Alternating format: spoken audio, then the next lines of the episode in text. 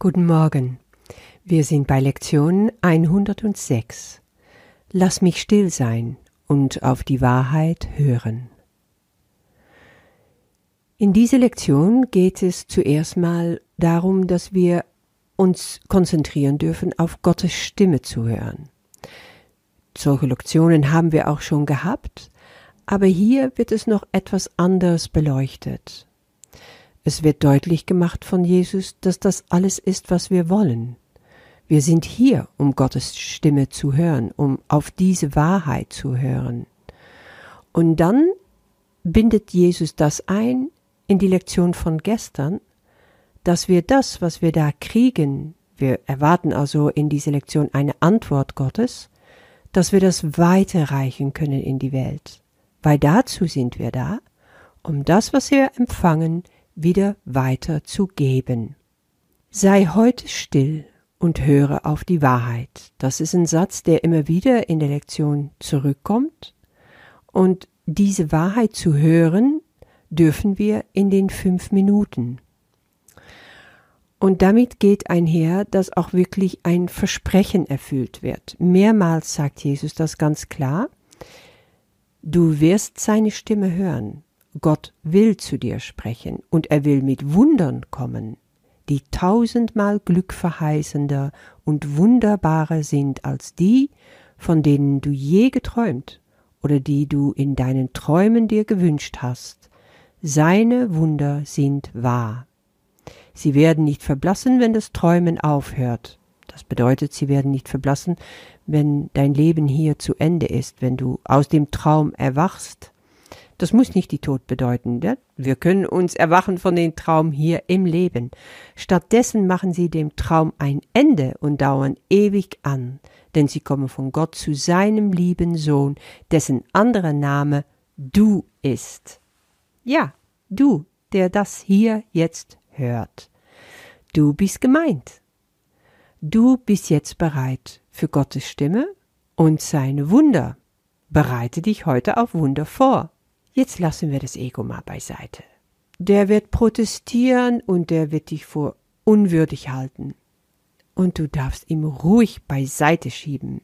Du willst einfach hier eintauchen in eine Lektion, die einfach durch die Sprache alleine schon so über das Irdische hinausgeht, dass es sich so richtig heilig anfühlt. Also ich, bin immer wieder erstaunt, wie unterschiedlich in der Hinsicht die Sprache ist, die Jesus benutzt. Und gerade hier ist diese Sprache, ja, kann ich eigentlich nur heilig nennen, sehr erhaben, sehr überirdisch, übernatürlich. Und es ist eine Sprache, die uns im Traum nicht einfällt, hier in unserer Welt zu benutzen.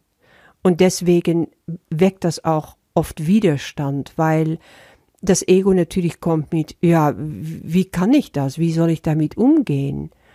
Aber Jesus ist ganz klar.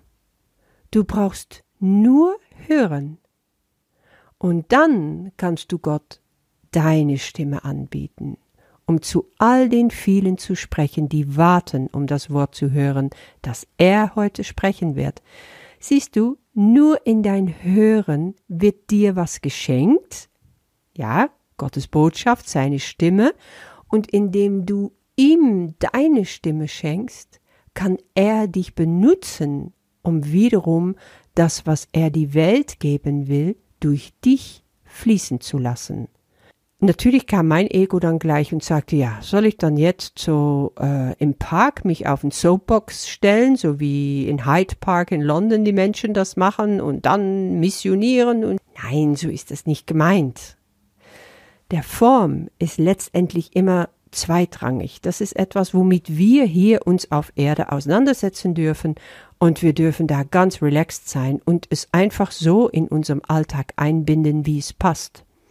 Ich weiß, dass ich anfangs, als ich mit dem Kurs umging und mir so richtig so Welten aufgegangen sind, auch diese missionarische Leidenschaft hatte, weil ich wollte es rausposaunen, die Leute sollten es wissen und ähm, aber aus welchem Bedürfnis entsteht das? Habe ich da was gelernt und ich will es mit der Welt teilen? Erreicht das die Welt? Ich weiß, dass innerhalb von meiner Familie, wo ich solche Sachen probiert habe, früher schon, ähm, unglaubliche Widerstände gegen mir hochgekommen sind und mittlerweile erzähle ich auch wirklich gar nichts mehr darüber, was ich erlebe mit dem Kurs, weil da so viel Widerstand ist. Und ich selber habe das zu Wege gebracht. Ich habe da einfach durch mein Verhalten früher viel kaputt gemacht. Und was ich jetzt will, ist immer wieder dieses, was ich da von Gott bekomme, mir gegenwärtig mache. Herr, lass mich still werden, ich will still sein, auf deine Wahrheit hören und dann, wie hier in der Lektion angeregt wird, was heißt es zu geben und zu empfangen? Darüber bekomme ich dann auch von Gott eine Antwort.